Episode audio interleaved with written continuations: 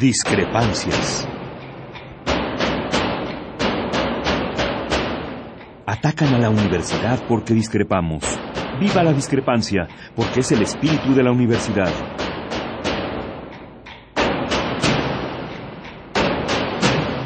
Martes de Discrepancias. Conduce Miguel Ángel Velázquez.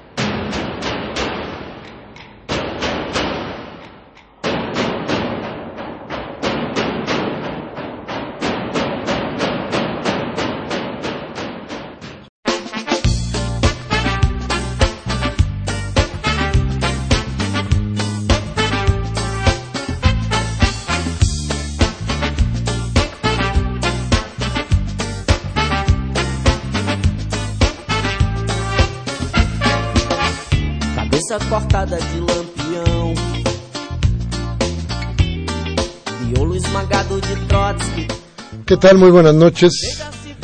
Gracias, gracias por acudir a esta nuestra cita de todos los martes.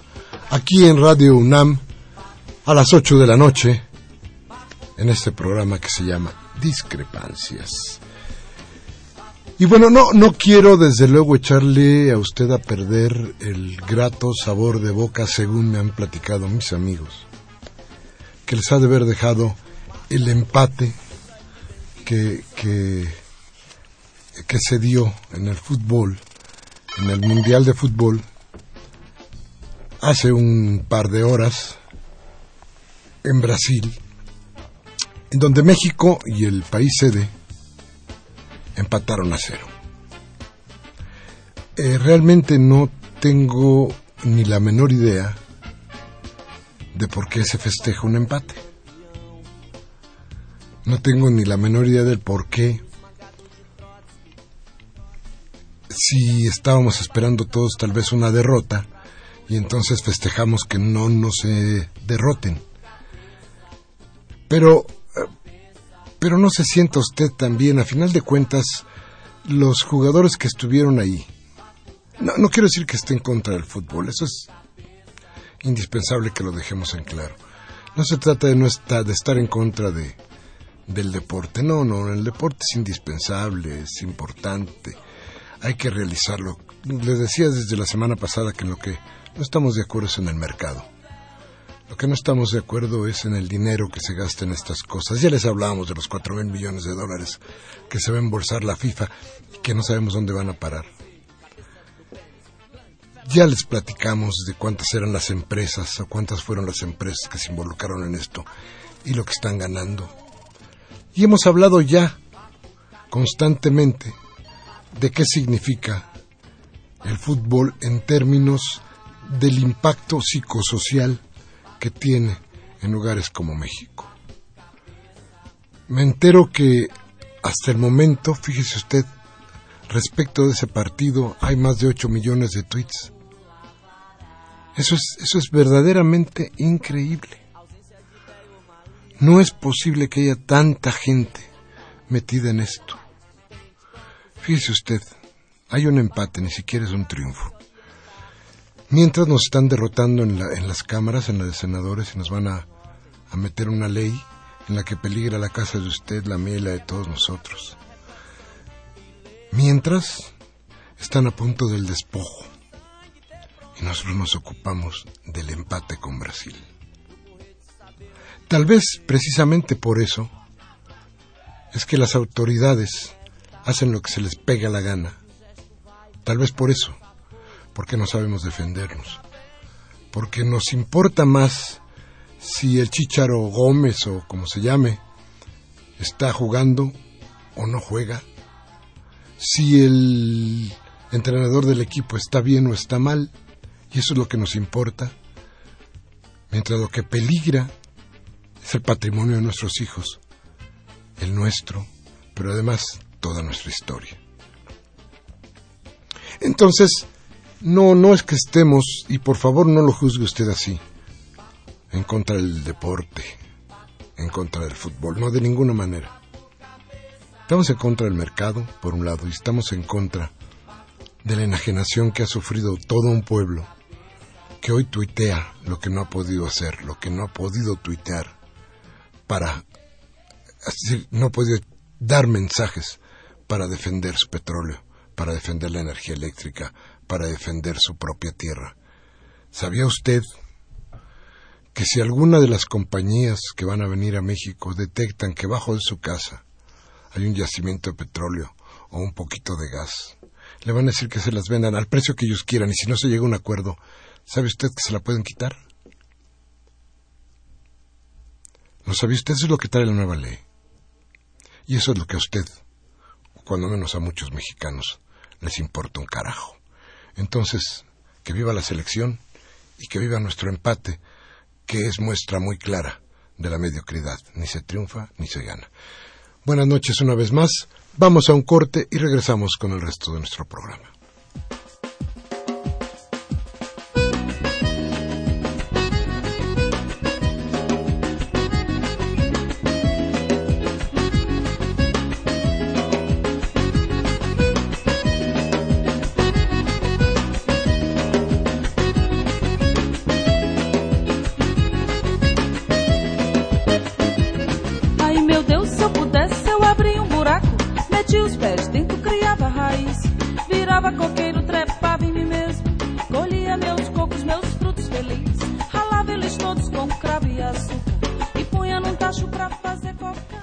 Bien, bien, bien, qué bueno que está con nosotros. Nuestros teléfonos 55 36 8989 y el ADA sin costo 01 850 52 688.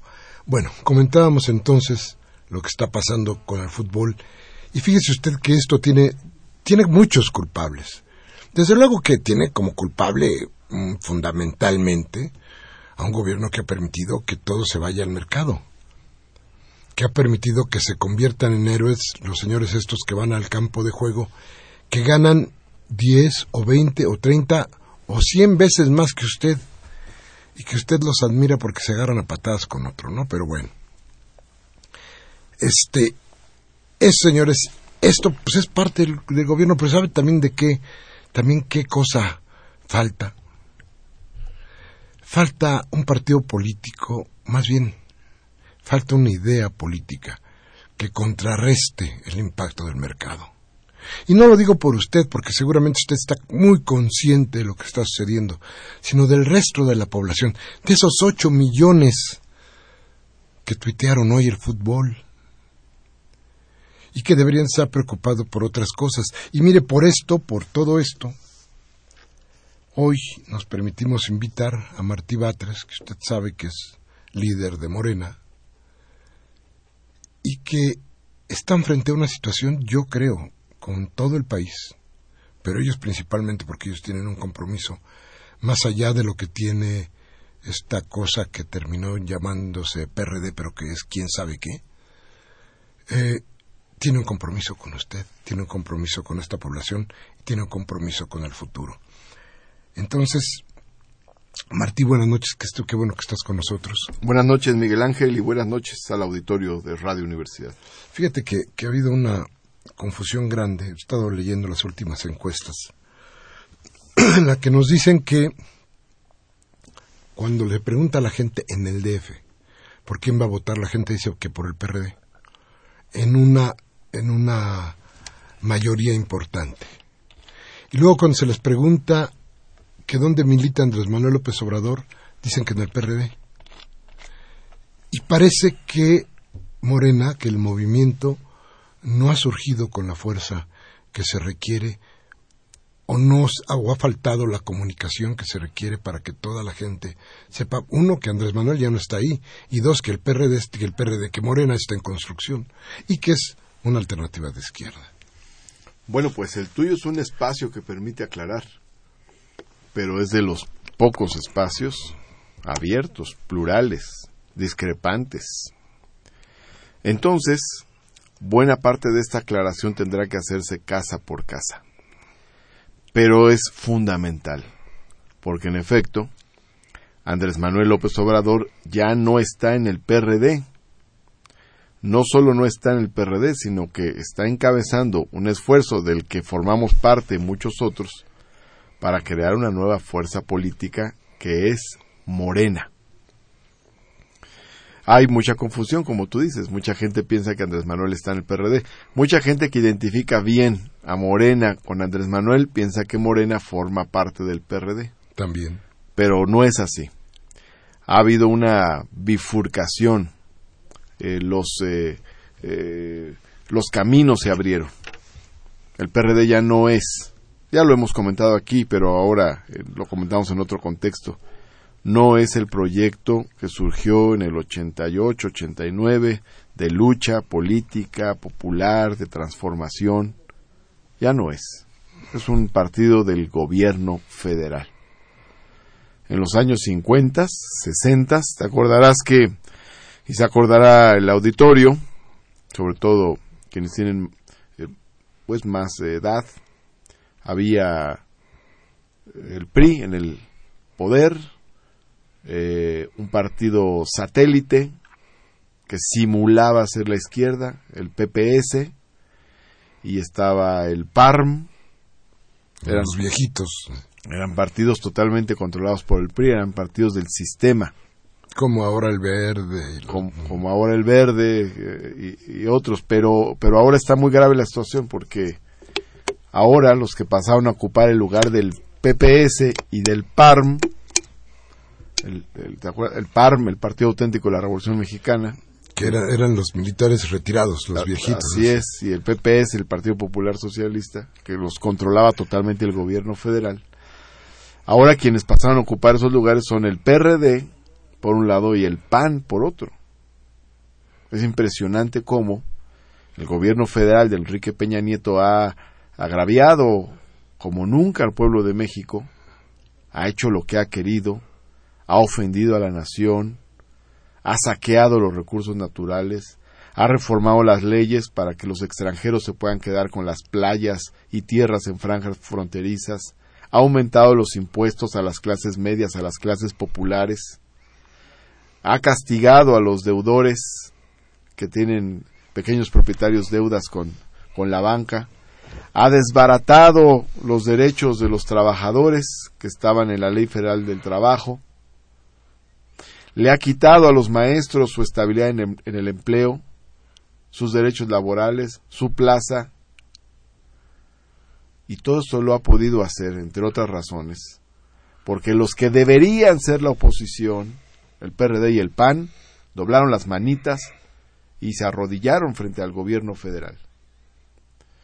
Eso se veía venir, porque después de las elecciones de julio, del 2012, las cúpulas de estos partidos empezaron a hablar de un pacto nacional, de un acuerdo nacional.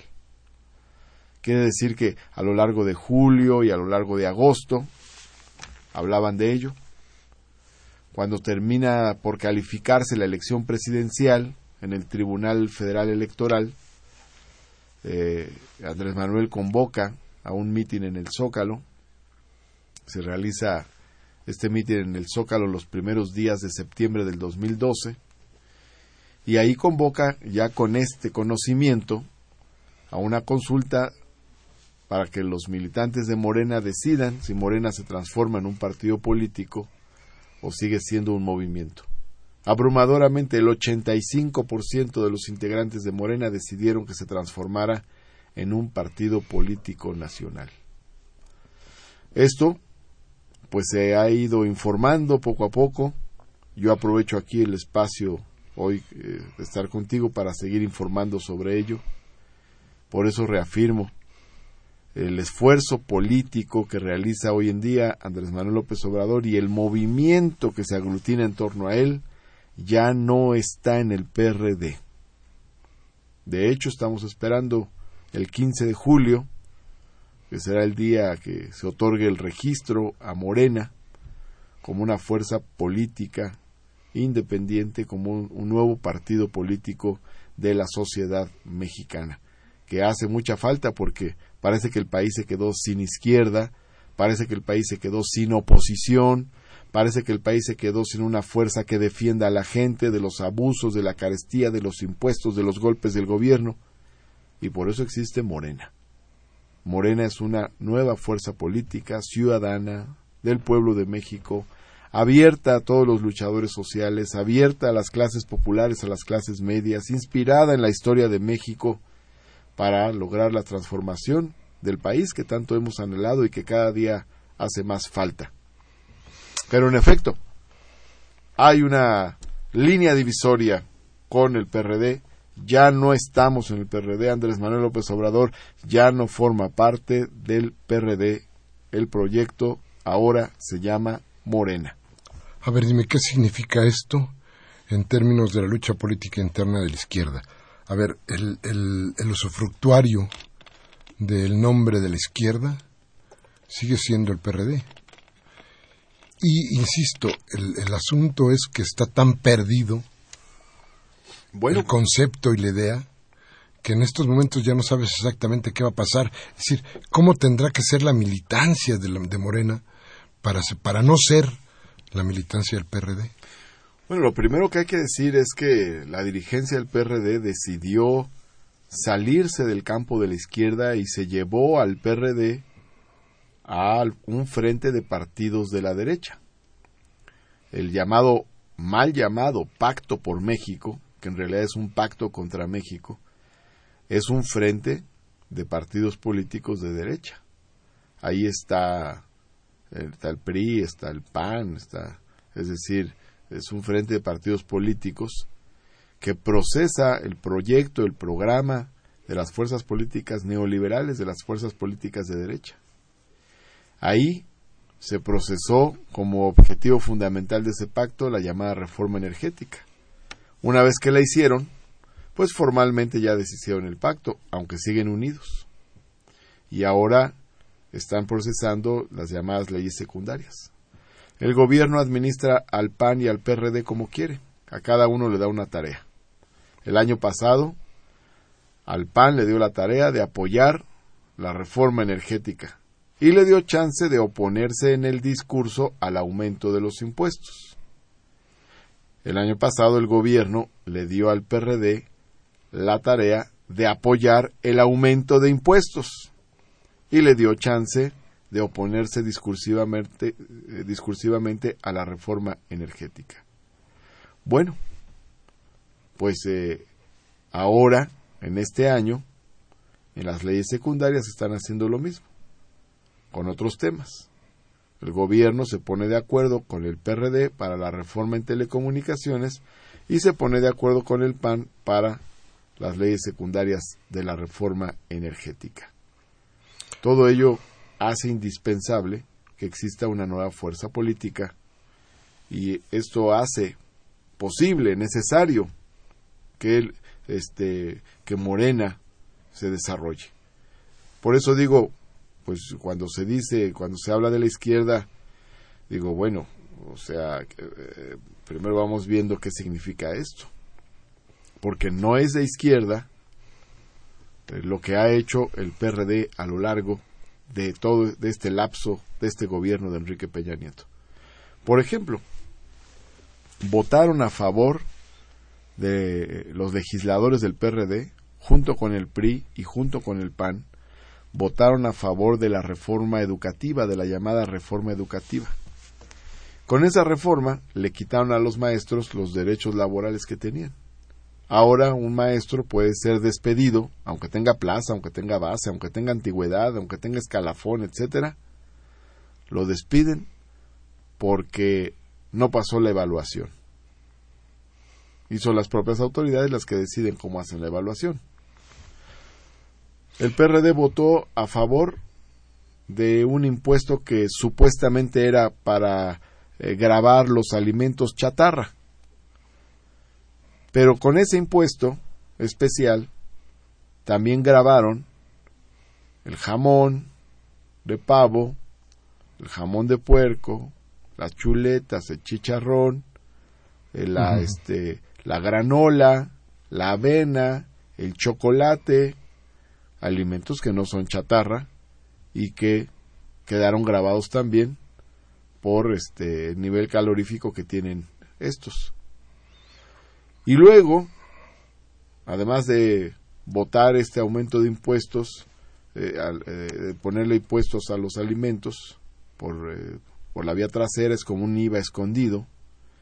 También eliminaron el régimen de pequeño contribuyente de los locatarios, de los mercados públicos, de los, este, de los pequeños comercios, de las misceláneas, etcétera.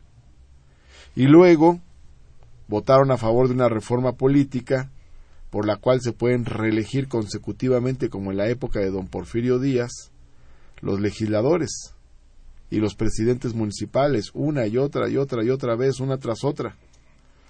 Y ahora, en este año, después de todo lo que hicieron, los del PRD votaron junto con el PRI eh, quitarle a los trabajadores su ahorro en vivienda para entregárselo a las AFORES con el pretexto de hacer un seguro de desempleo. Pero los, los grandes ganones son los bancos otra vez y los trabajadores se quedan sin su ahorro de vivienda que de por sí siempre es exiguo, es pequeño, es raquítico y pocas veces le alcanza para, para, para lograr tener una vivienda de interés social. Bueno, esto no lo hace un partido de izquierda. Pero eso no es un partido de izquierda. De acuerdo, pero tampoco está haciendo nada, nada Morena o Morena o, sí está haciendo algo. No, por supuesto. ¿Qué es lo que está haciendo? Simple y sencillamente el año pasado, por ejemplo, eh, tuvimos las movilizaciones en defensa del petróleo. El 5 de febrero lanzamos la alerta, hicimos un Consejo Nacional, dijimos que venía la privatización del petróleo. Hubo voces, hasta algunas muy destacadas, que dijeron supuestamente voces progresistas que decían que no nos aceleráramos, que no era cierto, que no venía la privatización del petróleo, que exagerábamos. Y sin embargo, ve lo que pasó. El 10 de febrero del año pasado hicimos las asambleas municipales en todo el país en defensa del petróleo. Luego el este eh, el 8 de marzo, Día Internacional de la Mujer, hicimos las jornadas contra el IVA medicinas y alimentos. Luego, el 18 de marzo, hicimos las asambleas estatales en defensa del petróleo. Más adelante, convocamos a la primera movilización en defensa de los energéticos en el Zócalo de la Ciudad de México para el 8 de septiembre. Y después, para el 22 de septiembre, otra vez al, Zócalo, que estaba bloqueado, estaba, no se podía acceder a él. Luego, nuevamente, lanzamos otra convocatoria el 6 de octubre luego el 27 de octubre nuevamente y finalmente el primero de diciembre. Hicimos cinco grandes movilizaciones nacionales, dos de ellas en el zócalo de la ciudad. ¿Me quieres decir que entonces la gente no los está escuchando? A partir del 4 de septiembre fuimos al cerco al Senado, luego el cerco en San Lázaro, luego cercos en los congresos locales, luego presentamos la denuncia por traición a la patria en contra de Enrique Peña Nieto en la PGR, más adelante presentamos un amparo en contra de, de, los procedimientos legislativos por los cuales se aprobaron las reformas energéticas y luego iniciamos la recolecta de firmas para demandar que se realice una consulta popular sobre la reforma energética. Estamos en eso, tenemos ya cientos de miles de firmas.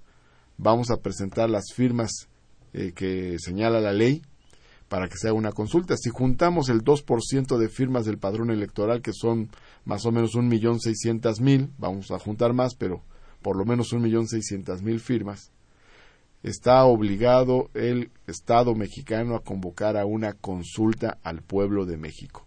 Por eso ahora que discuten las leyes secundarias en materia energética lo veo hasta ocioso. ¿Para qué están discutiendo reformas que pudieran echarse abajo posteriormente cuando se está planteando la posibilidad de una consulta popular sobre el tema de la reforma energética y si se juntan las firmas, el 1.600.000 firmas, el año que entra, el día de las elecciones, que es el 7 de junio, tendrá que haber consulta sobre el petróleo y se agregará una papeleta a la de las elecciones de diputados y esa papeleta tendrá una pregunta que dirá ¿Estás de acuerdo o no en que se otorguen contratos o concesiones a particulares nacionales o extranjeros en materia de explotación del petróleo, gas, petroquímica, refinación y electricidad? Y entonces ahí El pueblo de México votará sí o votará no, y si gana el no, se echa para abajo la reforma energética, tanto la constitucional como las reformas secundarias. Peña Nieto engaña a los inversionistas extranjeros al decirles que ya hay reforma energética. No, no, no ha terminado esto. Y como en el fútbol, esto no se acaba hasta que se acaba. A ver, pero entonces, después de todas las tareas que ustedes han efectuado, después de todo esto que, que ha sido la lucha de Morena, me, me pongo a pensar que del otro lado, PRI, PAN y PRD están confiadísimos en que su trabajo, este trabajo que ha sido demoler las formas de todo lo político en México, demoler la figura del político, demoler las leyes. Es decir, restarle confianza a la gente en quienes los representan o quienes nos representan. Ha funcionado de tal forma que todo el trabajo que han hecho ustedes parece que no tendría el efecto ni el consenso que debería. Es decir, me hablas de un millón y pico de firmas que, ya se deberían tener en un no, no, no. en un país donde en un país donde el trabajo de ustedes ha sido como el que nos acabas de señalar. Ah, bueno. Hemos tenido resultados muy buenos en, en cada coyuntura política, pero eso es fruto del trabajo. Apenas se aprobó la ley de consulta popular. Aunque la Constitución se reformó en eh, en el 2010 y se introdujo la figura de la consulta popular, la ley secundaria se acaba de aprobar hace un par de meses. Y con esa ley secundaria, que es la ley de consulta popular, se puede obligar al gobierno a, convocar una consulta al pueblo de México. Sí, desde luego, eso me queda claro. Es un instrumento muy reciente. Ahora, hay formatos oficiales para juntar las firmas. Esos formatos se entregaron a un comité de ciudadanos formado por Elena Poniatowska, Andrés Manuel López Obrador, Javier Jiménez Espriu, Claudia Chainbaum y un servidor.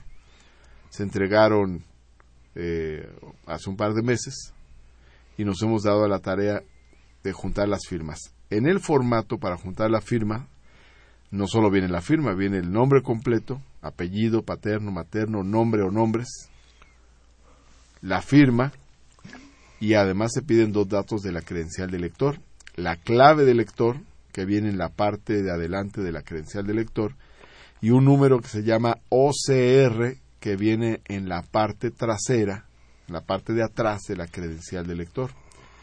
Nosotros estamos yendo a pedir las firmas casa por casa, en una labor muy interesante de acercamiento con la ciudadanía, de explicación directa de lo que significa la reforma energética y de la posibilidad que existe aún con la consulta popular de echar abajo esta la llamada reforma energética. Entonces va a ser pues otra forma de lucha que se está tornando muy importante la de esta consulta popular. Entonces, ¿tú no crees que la tarea de los partidos del PAN, del PRI, del PRD, por desprestigiar, por lo menos cavar la tarea política, ¿tú no crees que haya que sea una una de sus estrategias, una de sus formas. Bueno, eh, para poder manejar todo esto, ¿no? Porque a final de cuentas de, de ellos como quieren las leyes sin hay respuesta popular. De ellos consciente e inconscientemente y del sistema en su conjunto más conscientemente. Absolutamente. O sea, por ejemplo, los medios electrónicos de comunicación y esto va más allá de México han buscado generar el concepto de que todo lo público es eh, corrupto y todo lo privado es, este, sano y divino. Es honesto, eh, lo cual pues no es así, es mucho más complejo. Hay de todo en todos lados. Eh, pero lo público finalmente implica la representación del interés general y se busca menoscabar el concepto de lo público, transformarlo, trastornarlo, este, deteriorarlo y por otro lado también se busca desprestigiar el ejercicio de la política. Yo me acuerdo cuando era adolescente, a principios de la década de los ochentas, eh, se, usaba el término de politizar como algo positivo. Eh, se decía, no, estos compañeros están muy politizados. O se decía, es una comunidad muy politizada. Y el término de politización significaba concientización. Era como decir, están muy informados, están muy conscientes, son muy participativos. Y a lo largo de, este, de estos años se ha buscado desprestigiar la política. Pero finalmente la lucha se va a dar, ya sea a través de los cauces existentes o de otros nuevos, porque en tanto que el gobierno federal copte instituciones, partidos, en fin, pues se generarán nuevos instrumentos de lucha para este, buscar enarbolar las demandas de la población y para transformar a nuestro país. Yo, yo quisiera dejar una pregunta antes de ir a un corte. Sembrar aquí porque me parece que entonces una de las tareas que tendrá que tener Morena en su preparación para ser partido y después de él es cómo, cómo regresarle a la gente y a los partidos, cuando menos a Morena, la idea de confianza entre la gente, la idea de quién nos va a sustentar, la idea de quién nos va a acompañar, me refiero a los partidos, la idea de cuáles van a ser sus apoyos.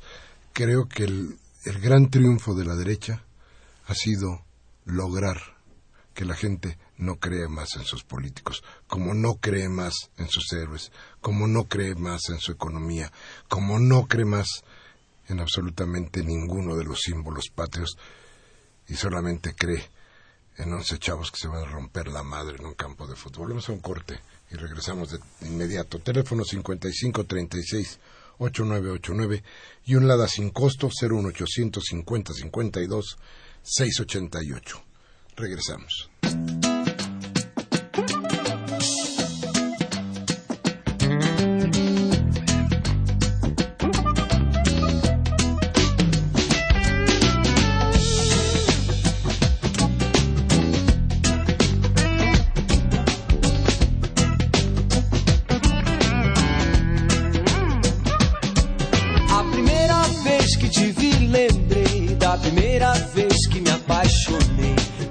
Repente, o lugar que eu pisava desapareceu.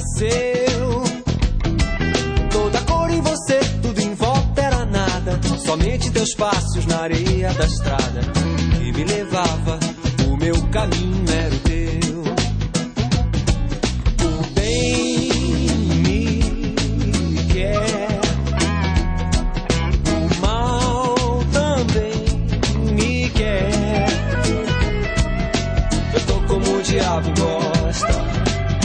seja o que Deus quiser.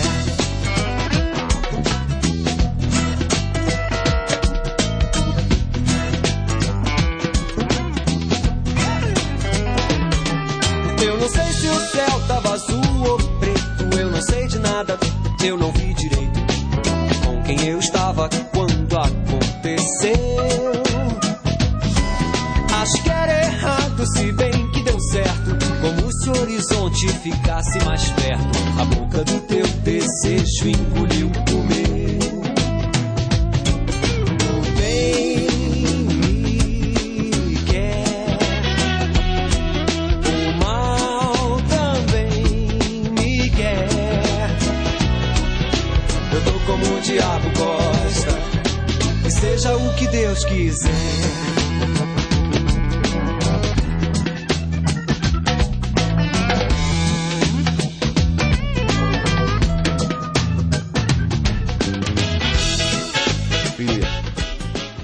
gracias, gracias por estar con nosotros.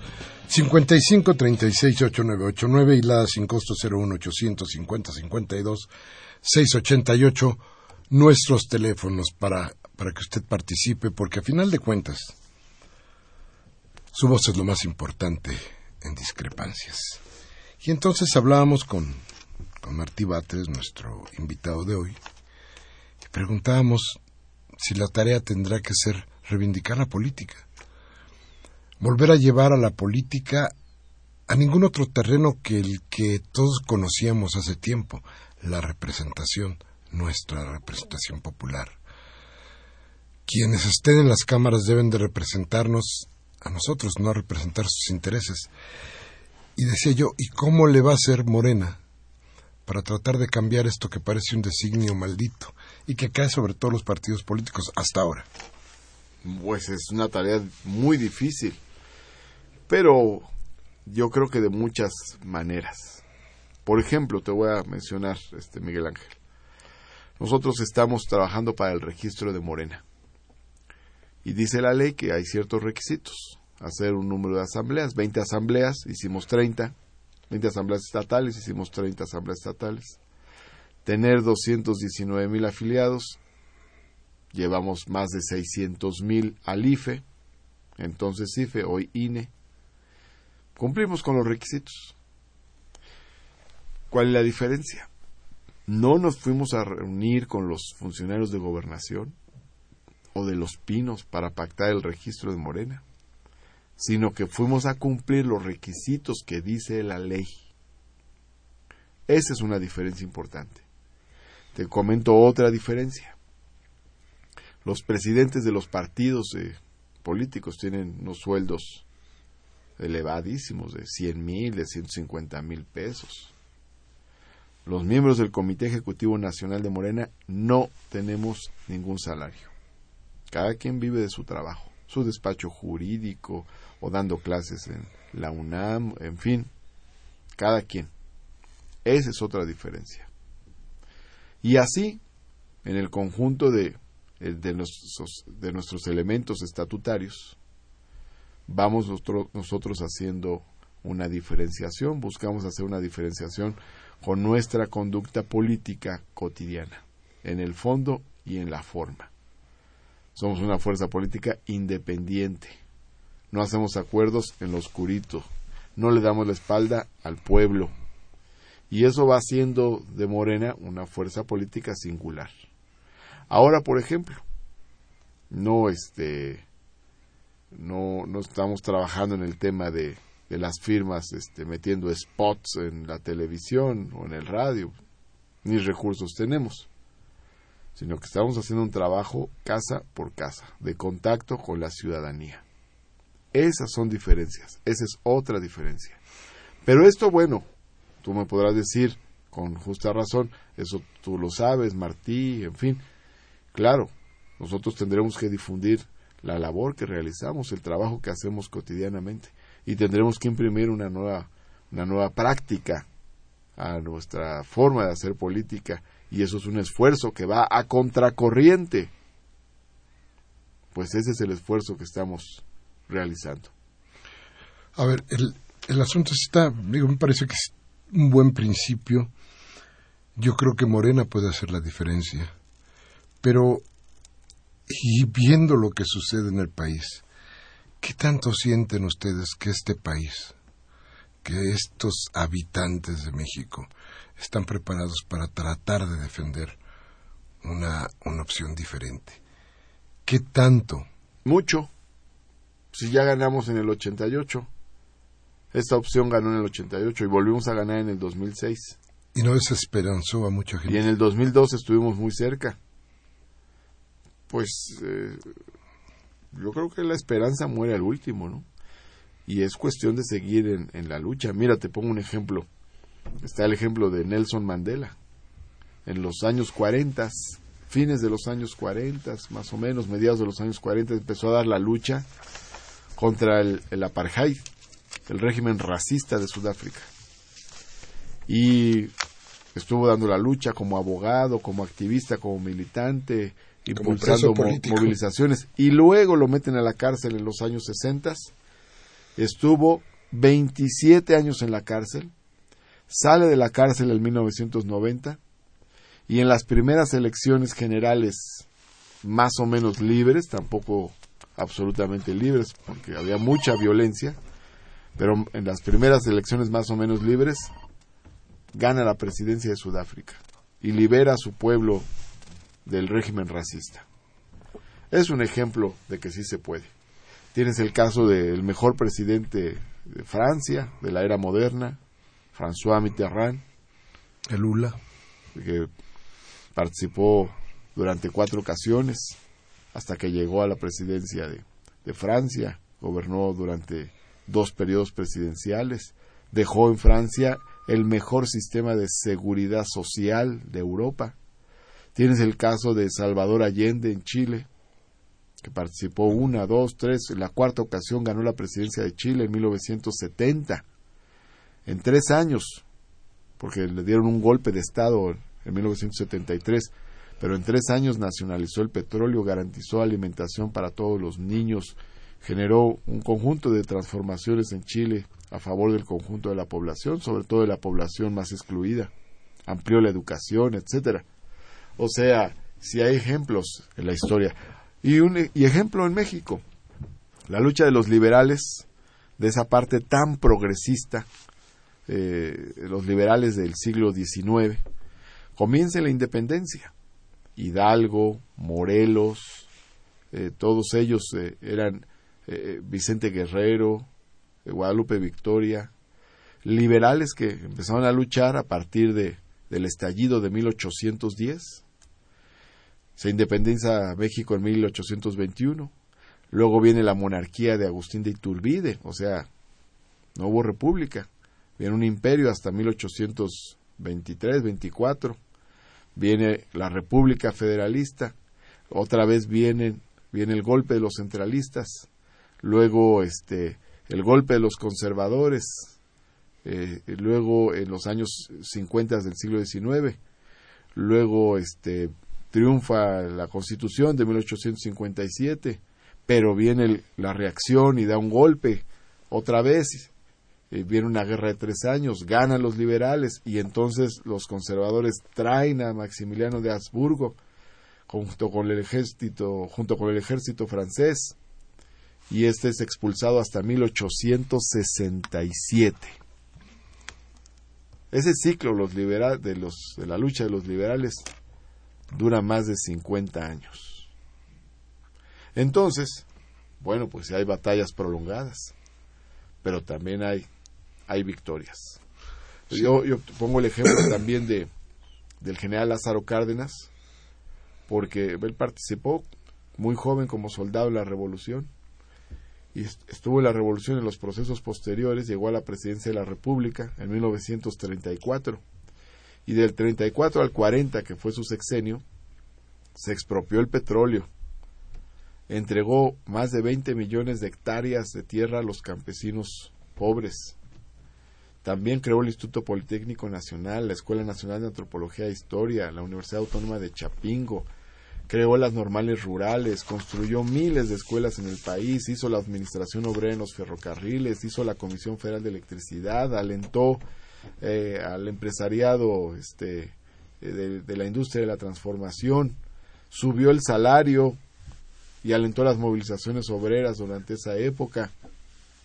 Es decir, todo lo que se puede pero hacer. Las Hay condiciones eran muy diferentes, ¿no? Eran condiciones totalmente diferentes. Y, la- y las formas de dominación tampoco eran tan terribles como hoy. Este, vamos, Pues, vamos, no había, no había, no había Televisa, ¿no? No había Televisa, pero había un ejército represor, había Sí, más- pero a la represión había mazmorras. a la, a la represión se contestaba con rebeldía, pero aquí la enajenación mata. Es decir, la- las condiciones son, son Sí, pero el tantos el- diferentes, ¿no? El porfiriato duró este 32 años, 34 años duró, duró el porfiriato. ¿Y cuánto llevamos de neoliberalismo? 32 años, ya casi estamos como en el porfiriato. ¿no? Entonces, sí, yo, yo, lo- mi, mi, mi pregunta va enfocada algo que está, hemos estado platicando, ¿no? La necesidad de una izquierda que tenga, que tenga horizonte, que forme. Y, aquí, ¿no te parece que Morena está utilizando demasiados cuadros ya muy conocidos y parece que no hay nada debajo? Pues hay cuadros conocidos y cuadros nuevos, hay de todo y se mezcla.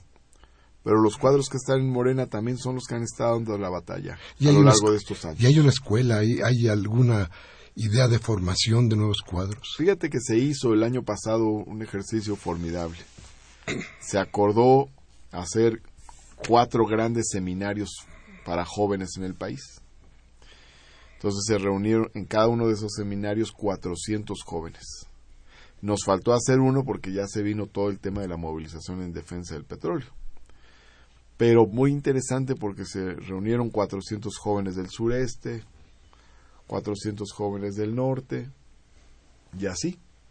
Entonces, eh, sí hay, hay formación de muchos jóvenes y hay muchos jóvenes en las filas de Morena y en las estructuras de Morena. El presidente de Morena en Campeche es muy joven, es un joven veinteañero. También es muy joven el presidente de Morena en San Luis Potosí. Otro muy joven es el presidente de Morena en Tlaxcala. Otro muy joven y muy, muy, muy bueno, muy aguerrido y, y muy trabajador es el presidente de Morena en Colima, que también es, es, muy joven, es un joven veinteañero. Estoy hablando de presidentes muy jóvenes, algunos que recuerdo inmediatamente y hay otros Es decir, se trabaja en el futuro, no solamente se trabaja en lo que está ocurriendo hoy, sino hay perspectiva, hay una idea de horizonte hacia donde caminar, hacia donde trabajar, y en eso está Morena. México necesita un partido de izquierda, hoy no lo tiene y Morena va a buscar eh, llenar ese espacio. Pero también, y esto es lo más importante, México necesita transformarse. La desigualdad que hay en México cada día es más intolerable y los problemas se acumulan. Insultante. Nada más hay que ver los, las cifras, las cifras, este, los saldos del neoliberalismo son terribles. Vamos a un corte y vamos a regresar Vamos a regresar con sus llamadas. Gracias y regresamos en un momento.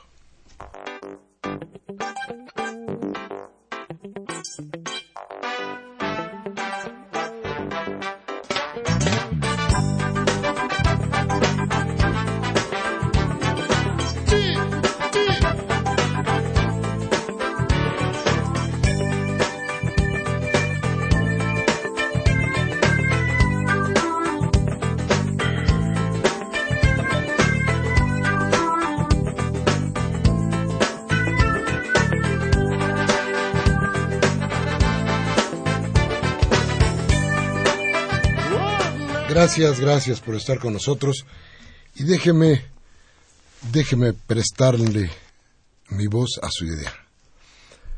Manuel Narezo de Atizapán dice, hace una pregunta. ¿Hay forma de bajar el formulario para la consulta popular que proporcione la dirección electrónica y dónde se entrega? ¿Lo hay, Martín? Eh, sí, eh, hay forma de hacerlo. Eh, no omito mencionar que se necesita la firma autógrafa. Ahorita les voy a dar el dato donde pueden bajar el formato. Es un formato aprobado por el Congreso de la Unión. No puede haber otro formato. Si se usa otro formato, las firmas no valen. Es indispensable que en este formato vengan muy bien escritos eh, la clave de lector y el OCR, que como ya expliqué, la clave de lector es el número que está al frente el OCR es el número que está atrás en la credencial del lector. Lo se, vaya El, se, vale el escaneo y la firma? No, no, no, no, no, no, Tiene que ser firma autógrafa. Pueden bajar el formato y, llenarlo. Firmarlo y luego escanearlo y luego enviarlo. Tiene que ser este, la firma autógrafa. Este, ahora, pueden bajar el formato. Lo llenan con sus vecinos, amigos, y el formato ya lleno lo llevan a Santanita número 50, Colonia Viaducto Piedad. Ahí no los entregan. Santanita número 50, Colonia Viaducto Piedad. ¿Por dónde está esto? Esto está a dos cuadras del metro Viaducto, del lado que va de sur a norte, por donde está Coruña. Santanita es paralela a Coruña. Exactamente es la que sigue hacia el sur. Santanita número 50. Y Santanita número 50, Colonia Viaducto Piedad a dos cuadras del metro viaducto.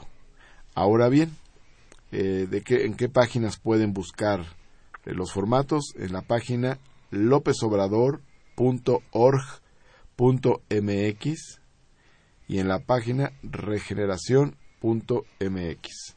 De ahí pueden bajar los formatos. También pueden ir ahí a Santa Anita 50 a recogerlos. A recoger los formatos, se los llevan, van con los vecinos, con los amigos, compañeros de trabajo. Ya ha ido eh, una buena cantidad de, amigos a hacer eso. Y ya que estén llenos los formatos, los regresan ahí a Santa Anita 50. Bien, Manuel Munguía de Iztapalapa. Muy buenas noches, don Manuel, y gracias por su fidelidad, aquí se aprecia. Dice, en el fondo de toda esta mentira neoliberal, solo existe la misma intención sucia de despojar de la riqueza y privatizar en beneficio, el beneficio no solo del petróleo, sino de la riqueza minera y eléctrica de México. No pueden privatizar algo que no es de los legisladores bajo la mecánica más estúpida de los dos tercios. Quieren legitimar ilegalmente el saqueo de los últimos treinta y dos años de neoliberalismo fundamentalista y conservador a ultranza, y la trampa se llama empresas de riesgo compartido en la que convertirán a Pemex. No se debe permitir este tipo de felonías eh, de felonías esto por hecho o algo así por vulgares delincuentes y no por personas que trabajan éticamente por la patria. Jesús Ríos de Miguel Hidalgo dice el argumento de Morena deslindándose de la falsa identidad de izquierda del PRD parece pobre. La primacía del cálculo electoral hacia 2015 ha dejado sin apoyo y movilización social a los pocos legisladores como Alejandro Encinas y la señora Padierna que resisten con inteligencia a la aplanadora del PRIEPAN. Es lamentable, dice Jesús Río. Agustín Mondragón de la Cuauhtémoc dice el crimen organizado de los gobernantes priistas, panistas y periodistas son unos vendepatrias y están poniendo leyes que van en contra de la Constitución, de la economía nacional y de los mexicanos que somos los que representamos a la República. Y qué desgracia es que Enrique Peña Nieto, que rescata a esa.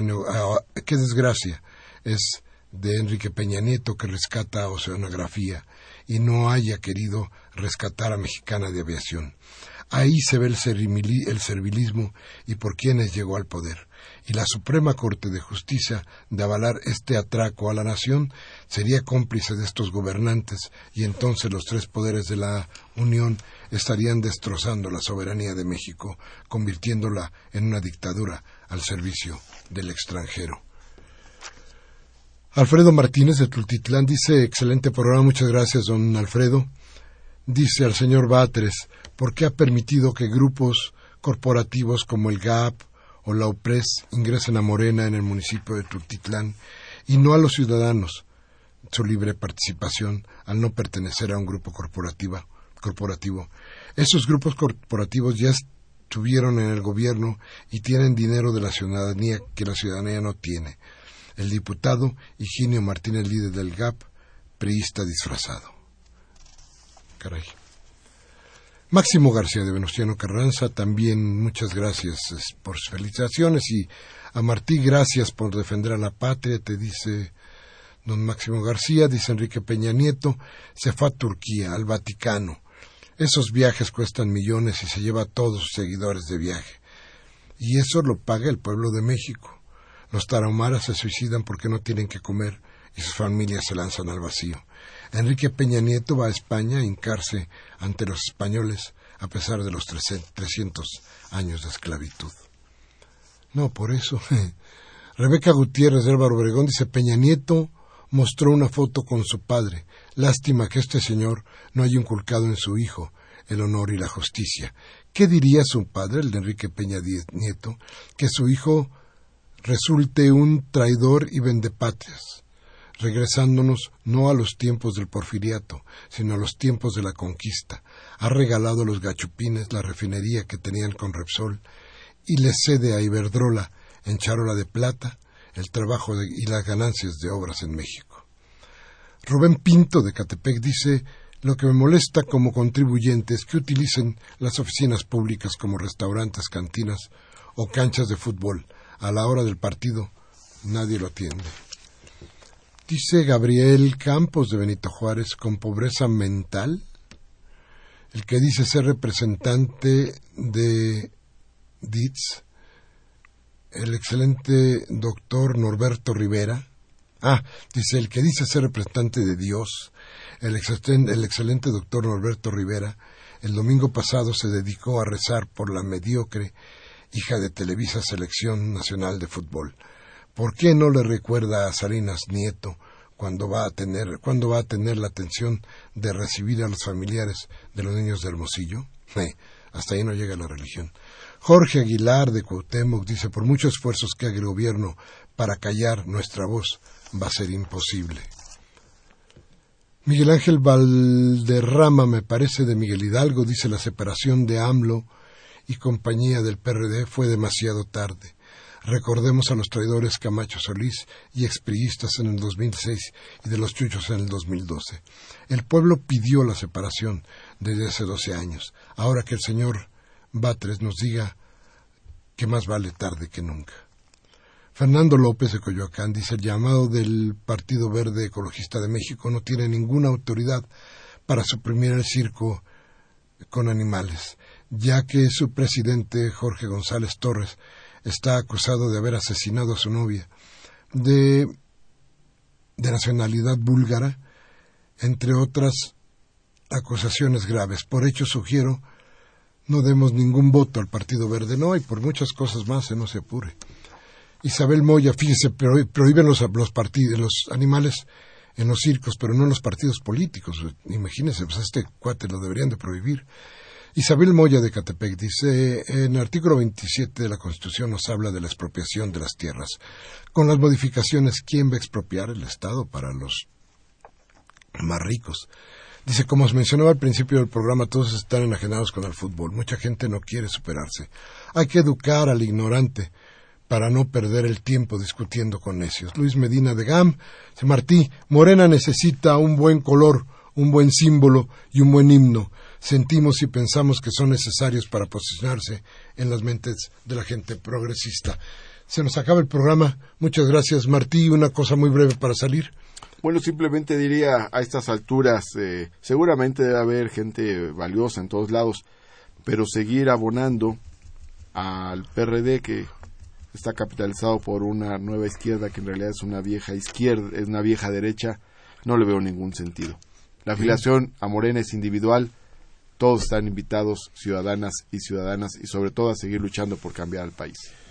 Muchas gracias. Hoy martes 15 de junio estuvimos con ustedes en Discrepancias. Enrique Jiménez Aldama en la producción, María Cerón en la ciencia de producción y Humberto Sánchez Castrejón al mando de los controles. Muchas gracias, muy amables. Hasta la próxima.